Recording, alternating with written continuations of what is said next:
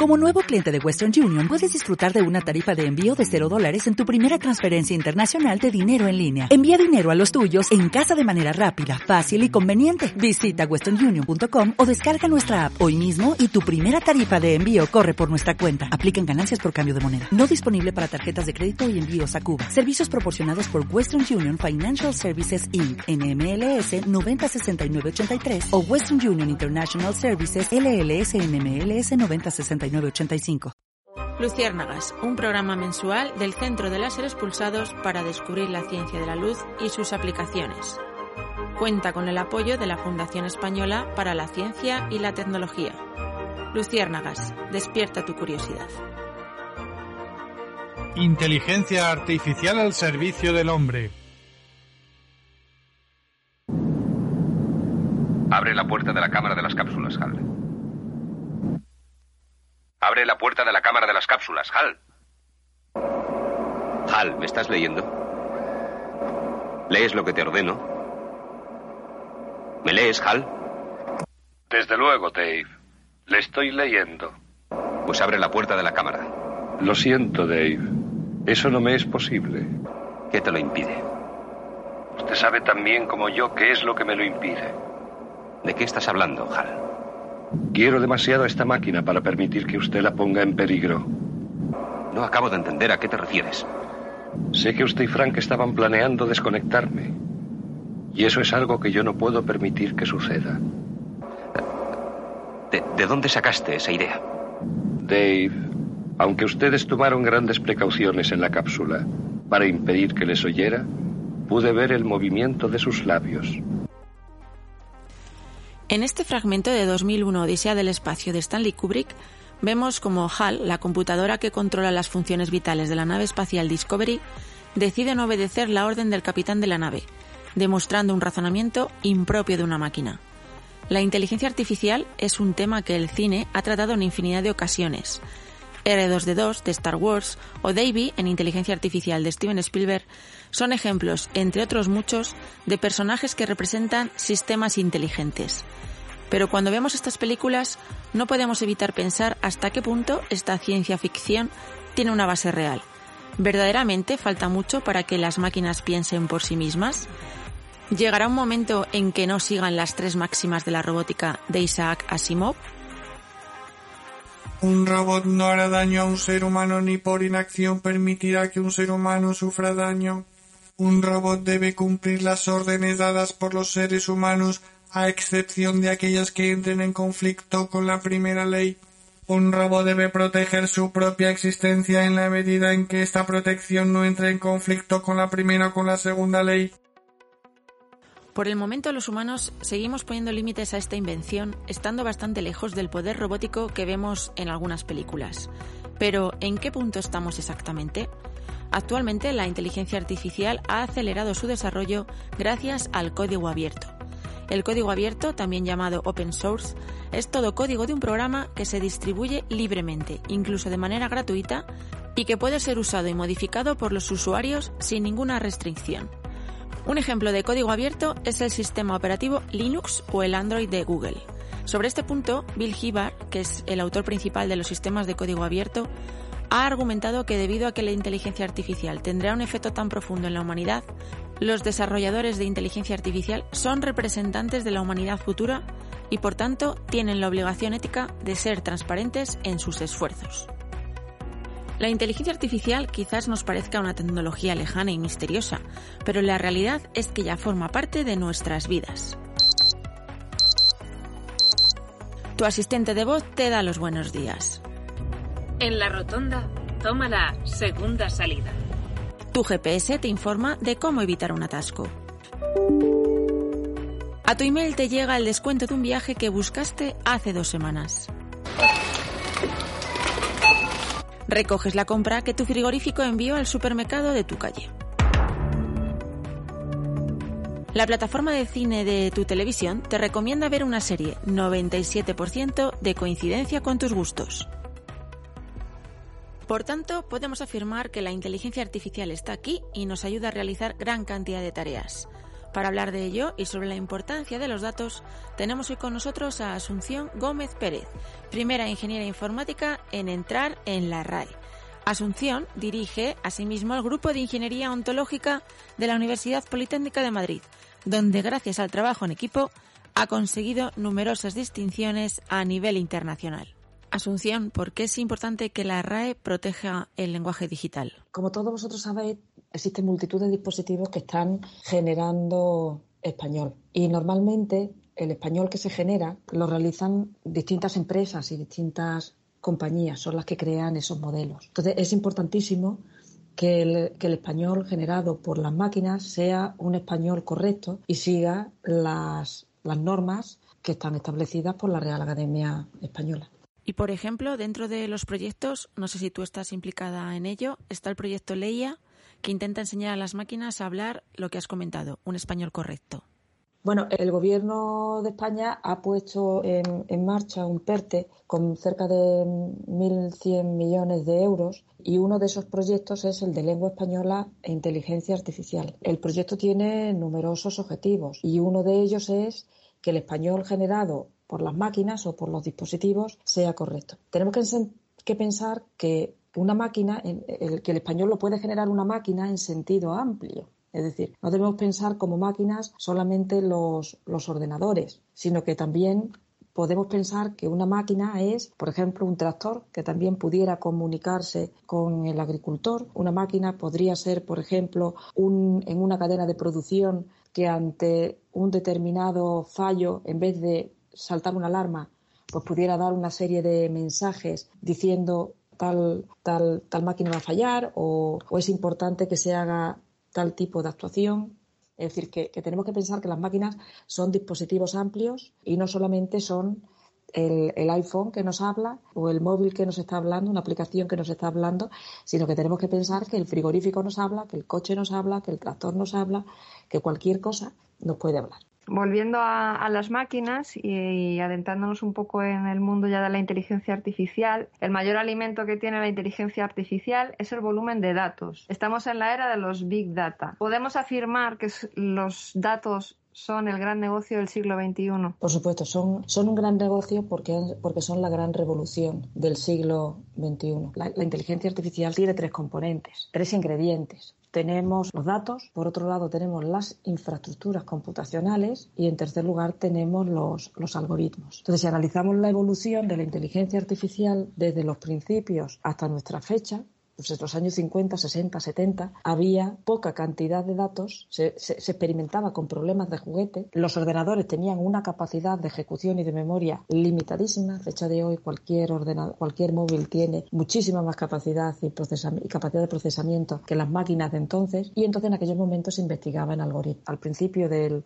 siglo XXI, pues ya teníamos infraestructuras pues bastante potentes y, bastante complejas, con muchísima capacidad de cómputo y almacenamiento. Ahora mismo estamos en el, en el momento perfecto porque tenemos tanto las infraestructuras como una base muy sólida de algoritmos y de técnicas, así como una gran cantidad ingente de datos que se generan desde muchísimas fuentes. Por un lado, los datos que generan evidentemente las administraciones públicas, los datos que generan las empresas, los datos que se generan a través de todas las redes sociales. Se suben vídeos, fotografías, mensajes de texto escrito y, oral. Y, y, por supuesto, no debemos olvidar los dispositivos, las máquinas, que al final, a través del Internet de las cosas, se están generando ingentes cantidades de datos en todos los dominios. Entonces, estamos en un momento perfecto para, para aplicar la inteligencia artificial. Entonces, esos grandes datos han empujado a que estemos hablando ahora de ciencia abierta, a que a tener más datos porque hemos visto las posibilidades que tenemos con, o podemos hacer con ellos? Realmente son dos conceptos diferentes. Por un lado tenemos el que la gran cantidad de datos nos permite aplicar algoritmos de, de machine learning y de deep learning de aprendizaje y por otro lado tenemos el concepto de ciencia abierta. Cuando nosotros aplicamos los algoritmos de aprendizaje automático, en ese sentido, pues los datos pueden ser abiertos o los datos pueden ser cerrados. Una empresa que quiere mejorar su producción o puede o quiere mejorar la segmentación de productos en el mercado o un banco que quiera dar los créditos utilizando tu sistema de inteligencia artificial necesita grandes cantidades de datos, pero esos datos son cerrados, son datos que pertenecen a, la, a la empresa y se aplican esos algoritmos. Pero cuando nosotros hablamos de ciencia abierta, estamos hablando de, repositorios de datos que están en portales abiertos. Son datos que son accesibles y ojalá fueran interoperables, en el sentido de,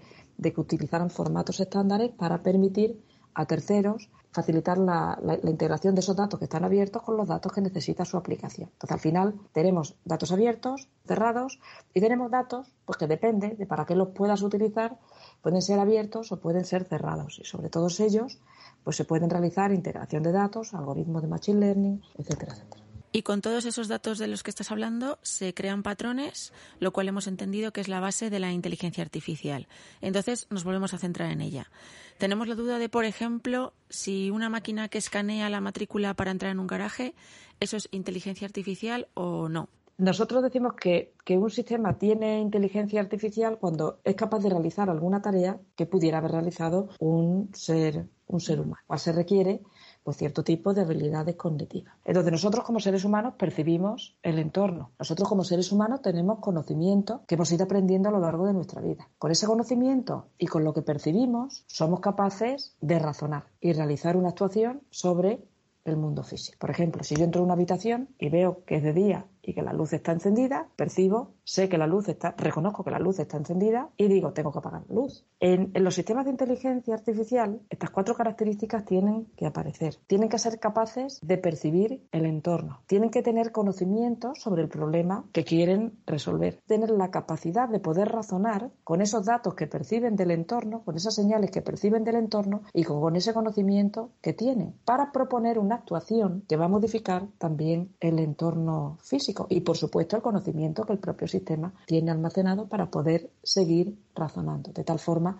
que el, lo que ocurre en el mundo físico sea lo mismo que ocurre en el mundo, en el mundo real. En el caso de la matrícula, eso es un sistema, digamos, muy, muy, muy limitado, donde lo que hace es reconocer números y letras. Hay una actuación de que no te dejan sacar el coche, salvo que salvo que pagues. ¿Y cuál es la actuación sobre el mundo físico? Que si has pagado, entonces levantas la barrera. En una entrevista al filósofo Nick Bostrom, que además es profesor en la Universidad de Boston, comentaba que uno de los riesgos de la inteligencia artificial es que en el futuro realice el trabajo intelectual mejor que nosotros mismos, lo cual significaría que el último invento de la humanidad sería la inteligencia artificial. ¿Crees que estamos cerca de llegar a ese punto? Eh, ¿O más bien tenemos una idea equivocada eh, de lo que es la inteligencia artificial? Creo que, ahora mismo el, suponer que suponer que existe una inteligencia artificial a fecha de hoy global que, va a resolverlo todo. El llegar a esa inteligencia artificial global, yo, yo creo que, que todavía estamos muy lejos y no sé si la veremos nosotros tenemos muchas inteligencias artificiales que son capaces de resolver problemas sencillos. Y mediante la agregación de inteligencias artificiales que son capaces de resolver problemas sencillos, seremos capaces de resolver poco a poco problemas más complejos. Imaginaros que, que tenéis una radiografía de pulmón. Nosotros podemos generar un sistema que sea capaz de, en base a la imagen de la radiografía, detectar si el paciente tiene COVID o no tiene COVID. Si nosotros queremos incluir un sistema que además del COVID sea capaz de detectar pues, por ejemplo, cáncer de pulmón, deberíamos entrenar al sistema con un montón de datos, que son las radiografías de pacientes que tienen cáncer de pulmón para empezar, para poder saber si tiene o no tiene el cáncer. Entonces, un sistema más complejo, ¿cuál sería? Pues el que es capaz de detectar que tiene cáncer de pulmón o que tiene, o que tiene COVID. Entonces, poco a poco, mediante este entrenamiento, vamos haciendo temas más complejos. Pero también es importante otra cosa. El principal error que tiene ahora mismo una parte del público es pensar que la inteligencia artificial es solamente el aprendizaje automático y el deep learning y el aprendizaje profundo. Existe otra rama de la inteligencia artificial que es en la que yo trabajo, que llamamos la inteligencia artificial simbólica, en donde nosotros lo que hacemos es representar el conocimiento de un determinado dominio, no mediante fórmulas matemáticas, sino con palabras, con modelos que utilizan palabras. Y ahí es donde entra las ontologías, la inteligencia artificial con el lenguaje. Entonces, no solamente inteligencia artificial es machine learning y aprendizaje automático, existe otra parte de la inteligencia que permite razonar e inferir conocimiento nuevo con palabras. Y perdona la ignorancia, el machine learning exactamente, tú le das una serie de datos, como dices, tiene un problema que resolver y luego ella misma es capaz de ir eh, aprendiendo. Bueno, en, los programas de machine learning lo que uno hace es introducir un conjunto de, datos y, en base a, ese tipo de, datos pues se van identificando una serie de características. El tema es que tú, por ejemplo, le das la imagen de un coche y lo que hace el sistema es extraer una serie de características que te permiten identificar al coche. Con esas características pues se crean una serie de, de modelos que de tal forma que cuando tú introduzcas una imagen nueva, el sistema es capaz de decir si es un coche o no es un coche, o no es un coche. Pero si tú le metes, por ejemplo, la imagen de una bicicleta, pues como no sabes las características de, de que es una bicicleta, no te puede averiguar qué es una bicicleta. Lo que te averigua es, lo que te dice es que, no, es un coche. Y en vuestro caso, como en, el, en esa otra rama que dices, ¿cómo, cómo funciona? Pues por, saber un poco las diferencias. al, final, en el modelo de Machine Learning, tú lo que vas estableciendo son una serie de patrones que se obtienen en, datos. Entonces, bueno, en base al patrón que tú obtienes, eres capaz de diferenciar si algo es o, no es. Cuando nosotros hacemos los modelos o hacemos las ontologías, nosotros lo que hacemos es describir qué son las cosas. Yo puedo decir que, por ejemplo, que, una mesa tiene un tablero, tiene un número de patas, la mesa tiene un peso, tiene una altura, tiene un ancho y un alto. Entonces, a medida que voy describiendo propiedades, voy describiendo propiedades utilizando, utilizando palabras. Entonces, cuando nosotros representamos simbólicamente ese conocimiento del, en un dominio concreto, pues expresamos qué son las cosas, cuáles son las propiedades que hacen a esa cosa, a ese objeto, ser ese objeto. ¿Cómo podemos diferenciar ese objeto de otros objetos con los cuales está relacionado? E incluso, ¿cómo podemos diferenciar ese, eh, dentro de una familia de objetos, objetos que son diferentes? Por ejemplo, podemos tener mesas ovaladas, cuadradas, podemos tener mesas rectangulares. Entonces, lo que, lo que hacemos es extraer ese conocimiento del dominio lo representamos utilizando, utilizando palabras, lo definimos en lógica, eso es una diferencia importante con la otra rama, por ejemplo, y al estar formalizado de esa manera, el sistema es capaz de inferir conocimiento nuevo con lo que nosotros hemos representado. Es decir, somos capaces de deducir datos nuevos que no estaban en el, en el sistema. Cierta medida es más complejo. Claro, muchísimo más, es muchísimo más. Yo es que en, la, en plena era visual me parece abstracto. Sí, es que, es que es bastante más abstracto porque realmente lo que, lo que le estás haciendo al, al sistema es representar el conocimiento para que luego pueda realizar inferencias. O sea, tú puedes hacer un sistema de Machine Learning, como hemos dicho antes, para detectar el, COVID. Entonces, si tú piensas en la actuación, por ejemplo, que realiza un, un médico, el médico le llega al paciente, le presenta una serie, el paciente al médico, una serie de, de síntomas, el, médico manda eh, una serie de pruebas, que si la analítica, que si la radiografía, etcétera, y entonces empieza a pensar, como este paciente tiene este síntoma, en el análisis me sale no sé qué cosa, y en la radiografía me sale no sé qué otra, entonces esta persona tiene una determinada enfermedad. Y eso son heurísticas, conocimiento que tiene que, ha que aprendió el médico, evidentemente, durante sus estudios y también posiblemente y también a través de la, de la, de la praxis de la medicina. Entonces, el, el, introducir ese conocimiento experto que tiene el ser humano dentro de este tipo de sistemas para que los sistemas sean capaces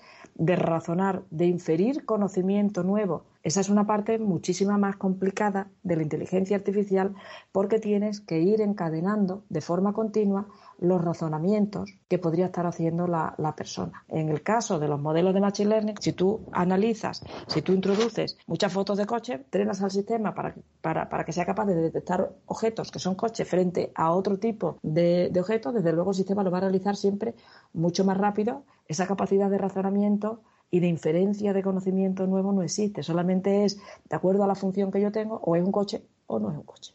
Pues eh, hablando del, lenguaje, ¿crees que la inteligencia artificial hubiera triunfado si se hubiera llamado matemática avanzada o lógica? Bueno, vamos a ver, la, inteligencia artificial es un término que está acuñado desde 1956 en la conferencia de, de Dartmouth. La, capacidad de cómputo comparada con la que tenemos hoy era nula y el objetivo que se tenía era ser capaces, ser capaz de generar esa conducta, esa conducta eh, inteligente. Entonces, bueno, el, término existe y dentro de poco haremos el 75 aniversario de la, de la conferencia de, de Dartmouth. Para mí, bueno, es un término que siempre ha existido y, que forma parte de toda mi carrera profesional. Entonces, yo no, yo, yo, yo lo veo un término muy, muy, muy apropiado. Si bien es cierto, los años 70, antes de que existieran los estudios de informática, pues la, la parte, esta parte de computación, digamos, más avanzada, entendiendo por avanzar lo que había en aquel, en aquel, momento, pues sí que estaba ligado a los estudios de, ciencias exactas. Y Asunción, entonces se puede considerar o cuál es el primer ejemplo de inteligencia artificial de nuestra época. Hemos leído que si la máquina de ajedrez la, la, evolución desde los años 50 hasta básicamente hasta 1997, pues básicamente todos los investigadores estaban focalizados en eh, resolver problemas que llamábamos de juguetes porque eran muy sencillos y, desarrollar algoritmos para resolver esos problemas, teniendo en cuenta la limitación que tenían las infraestructuras. Hubo una burbuja entre los años 50 y, finales de los 90 en donde esa, esa limitación en las infraestructuras impedían avanzar, impedían resolver problemas que eran mucho más, más complejos. Y en 1997 para mí hubo un hito que fue el, Deep Blue, que fue cuando, cuando el programa Deep Blue, que viene de Deep, eh, o sea que el Blue viene por IBM. La parte de Deep viene porque utilizaban unos algoritmos de fuerza bruta para resolver el problema del, ajedrez. Deep Blue ganó a Kasparov. Y eso supuso un, un hito importante dentro de la, de la informática porque era la primera vez que un juego artificial, un juego, un programa de ordenador, era, era capaz de ganar a un humano que, por así decirlo, no era cualquiera, sino que era el, el, campeón de ajedrez. A partir de ahí, pues evidentemente ha habido muchos desarrollos en el área de, juegos, en donde, en donde, bueno, pues tenemos el Go, el AlphaGo, que es capaz incluso de, de aprender. Y bueno, otro hito también importante ha sido, pues, todo este tema de los chatbots y, la generación de, lenguaje y todos los, los, sistemas conversacionales que son capaces de establecer una conversación y un diálogo con el, con el usuario. Eso ya es mucho más reciente, en, la, en, el, en el 2011, que fue cuando empezó Siri. Watson también de IBM tuvo mucho que decir y, y por supuesto. Al, hilo de eso, ¿qué asistente de voz tiene más futuro, en tu opinión? ¿El Google Home, Siri o Alexa? Bueno, es que yo no utilizo asistente de voz, ¿sabes? Porque, y, no es un tema que me motive especialmente, motivos de, de privacidad, de, de, privacidad, yo no quiero que, que ninguna máquina me escuche.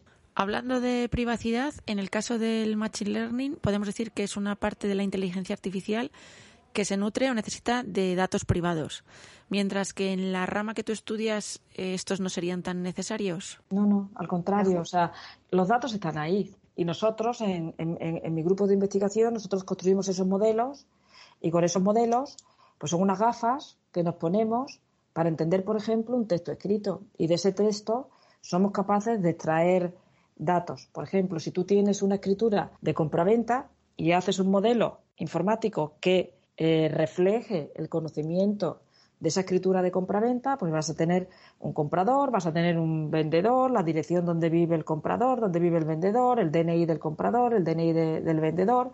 También puedes conocer el, nombre de la, de la pareja, en el caso de que estén casados con gananciales, del comprador y del, y del vendedor. Es decir, tiene muchísimos datos personales. Entonces, el tema de la privacidad es algo que es independiente de la técnica de inteligencia artificial que vamos a utilizar para, para poder trabajar eh, bien en una rama de la inteligencia artificial o en la, o en la otra con esa cantidad ingente de datos. Es decir, proteger la privacidad es, es, es, clave, sea una aplicación de inteligencia artificial o, o, no lo sea. Son dos cosas independientes y, y ser respetuosos con la, con la privacidad aplica tanto a las técnicas de inteligencia artificial simbólica como a las subsimbólicas. ¿Y cuánto queda para que una máquina tenga conciencia de que es una máquina? Eso es dificilísimo de, contestar porque la, conciencia es algo tan, tan propio e inseparable del, del ser humano que, que desde luego los informáticos solos seremos, eh, seríamos incapaces de responder. O sea, habría que... No, no, no lo sé, no lo sé. Entonces, sabiendo que la máquina no tiene conciencia, pues no podemos pedirle ni ética ni moral, pero la tienen que tener entonces los desarrolladores. ¿Y quién les controla a ellos? Yo creo que por un lado va el desarrollo de, esos algoritmos y de esa nueva tecnología y luego por otro lado se encuentra el uso que se hace de esa tecnología. Por ejemplo, es muy conocido que, existen, por así decirlo, tres paradigmas de uso de inteligencia artificial. Por un lado está el paradigma chino, el cual se utiliza la inteligencia artificial para, la, para el control de la población. Está el paradigma americano, donde mucha inteligencia artificial se utiliza para hacer negocio por estas grandes compañías y, y Europa ha optado por poner al ciudadano en el centro, de tal forma que la inteligencia artificial sea por el bien y en beneficio del ciudadano. Luego, por otro lado, la, Comisión Europea está sacando una, ha sacado una serie de guías para que la inteligencia artificial sea segura, para que la inteligencia, la llamamos, sea confiable, es decir, que los ciudadanos tengan confianza en esa inteligencia y en ese software que se ha desarrollado precisamente para ayudarle por haber puesto al ciudadano en el centro. Es decir, podemos utilizar inteligencia artificial para el diagnóstico de, enfermedades o podemos utilizar inteligencia artificial para que te ayude a encontrar la mejor ubicación para tu negocio. Podemos utilizar inteligencia artificial para mejorar la, la producción de ciertos alimentos. Podemos utilizar la inteligencia artificial para que los drones entren en lugares en los cuales puede existir un riesgo para la vida humana. Entonces, son paradigmas diferentes. Y bueno, desde, la Comisión Europea, pues está avanzando con este tipo de, regulaciones y con este tipo de normativas para que la, inteligencia artificial pues sea una inteligencia artificial segura. Tenemos una última pregunta hablando de, infraestructuras. ¿Qué papel juega la computación cuántica ahora mismo en relación a la inteligencia artificial? ¿Se han unido ya? ¿Están desarrollándose por separado? Ahora mismo el Ministerio de, Ciencia e Innovación junto con las comunidades autónomas han propuesto un proyecto complementario, un proyecto de, comunicaciones cuánticas. Es, un proyecto que tiene como objetivo pues construir una red de comunicación cuántica en, en España y conectarla con otras ciudades que puedan existir en Europa. Yo creo que la, que la conjunción de la cuántica y de la inteligencia artificial es una línea muy, muy prometedora, pero ahí estaríamos hablando de computación en ordenadores cuánticos, más que comunicación, comunicación que se necesita también para realizar, para realizar operaciones. Entonces, bueno, yo creo que es un, es un área por un lado ahora tenemos la inteligencia artificial, por otro lado tenemos la comunicación y la computación cuántica y yo imagino ya que, dentro de unos años pues habrá ahí una línea de, investigación con suficiente número de investigadores trabajando en computación cuántica e inteligencia artificial. También creo que hay otro tema, además de la computación cuántica hacia donde nos lleva el futuro, que es todo el tema de la neurotecnología y la, la inteligencia artificial. La, la, neurotecnología, como sabéis, tiene como finalidad desarrollar tecnologías, en cierto sentido, pues involucran a todo lo que supone nuestra actividad cognitiva y cerebral.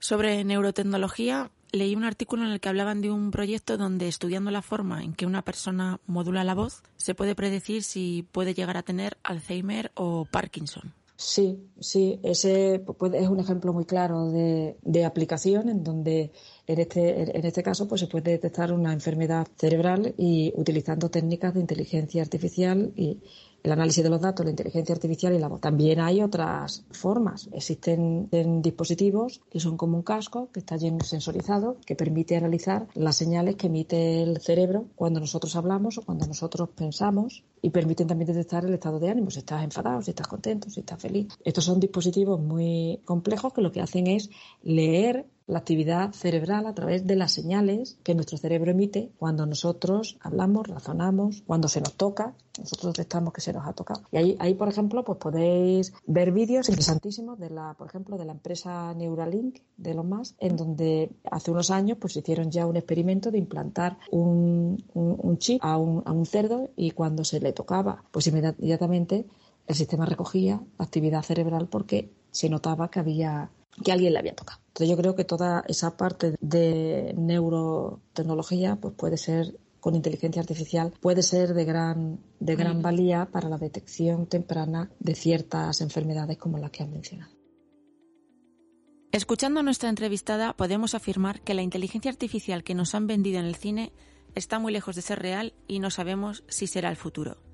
Se han creado unas expectativas desmesuradas que no se están cumpliendo. Afortunadamente para nosotros en Europa, la tendencia es poner al ser humano en el centro de la inteligencia artificial.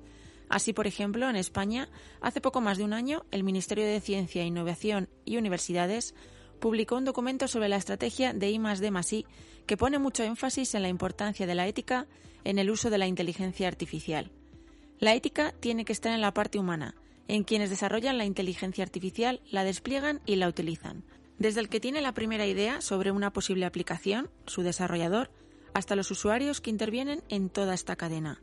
Desde el principio, el aspecto ético tiene que estar presente y ha de ser fundamental a la hora de tomar ciertas decisiones. Intentar que sean éticos los que diseñan el algoritmo, no que el algoritmo sea ético. La inteligencia artificial ofrece habilidades, pero su esencia está en aquellos que lo programan, humanos con sentido común y por tanto seres únicos e insustituibles.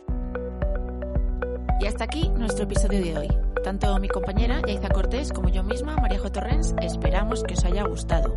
Recordar que podéis descargaros este podcast en las plataformas iVoox, Spotify, Google Podcast, en la página web luciérnagas.clpu.es y en la app que os podéis descargar en vuestro móvil. Además, ya sabéis que en nuestra web tenemos abierto un canal donde podéis enviarnos vuestras preguntas, sugerencias y opiniones. Y sin más, nos despedimos. Gracias por escucharnos.